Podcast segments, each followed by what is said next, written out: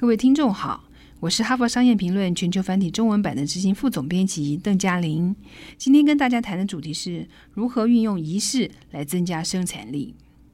许多上班族会抱怨，我晚上想要好好睡一觉，但是工作和家事太多，每天几乎没有时间睡觉；或是我想要运动，但是一大早就得进办公室，下班后又精疲力竭，我怎么有时间运动呢？甚至是我怎么可能每天处理一两百封的电子邮件？这么多的杂事，我何时才有时间反省、思考策略、发挥想象力呢？这类问题让上班族十分苦恼。为了更有效率，你必须让自己更有生产力，而更有生产力的秘诀就是让事情自动化进行。而建立仪式就是让事情自动化进行的好方法。所谓仪式，指的是一些非常明确的行为，在明确的时间做那些行为。好让这些行为变成自动进行，不再需要我们刻意去做，也不再靠约束力去做，这样就不会让日常生活中的小事情消耗你的精力。那么，我们可以利用哪些仪式让日常生活变得更有效率呢？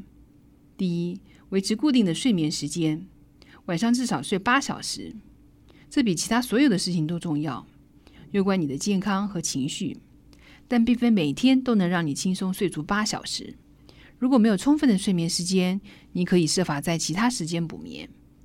例如，如果你要搭飞机到某个地方，而你知道抵达时间太晚，无法睡足八个小时，这时候最重要的事情是补足睡眠。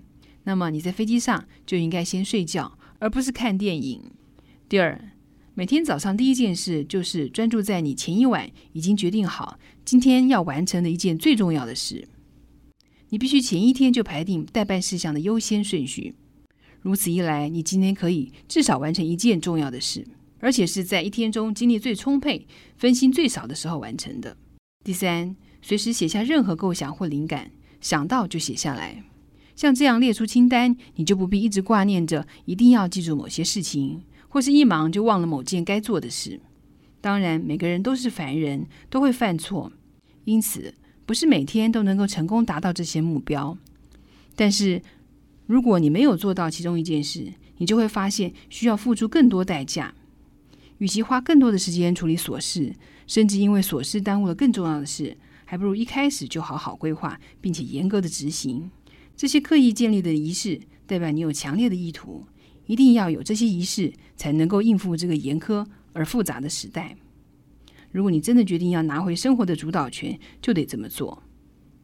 以上摘自《哈佛商业评论》全球繁体中文版。主题为如何运用仪式来增加生产力。方法包括：第一，维持固定的睡眠时间；第二，每天第一件事就是专注在昨天已经决定要做的最重要的事情；第三，随时写下脑中的构想或是工作。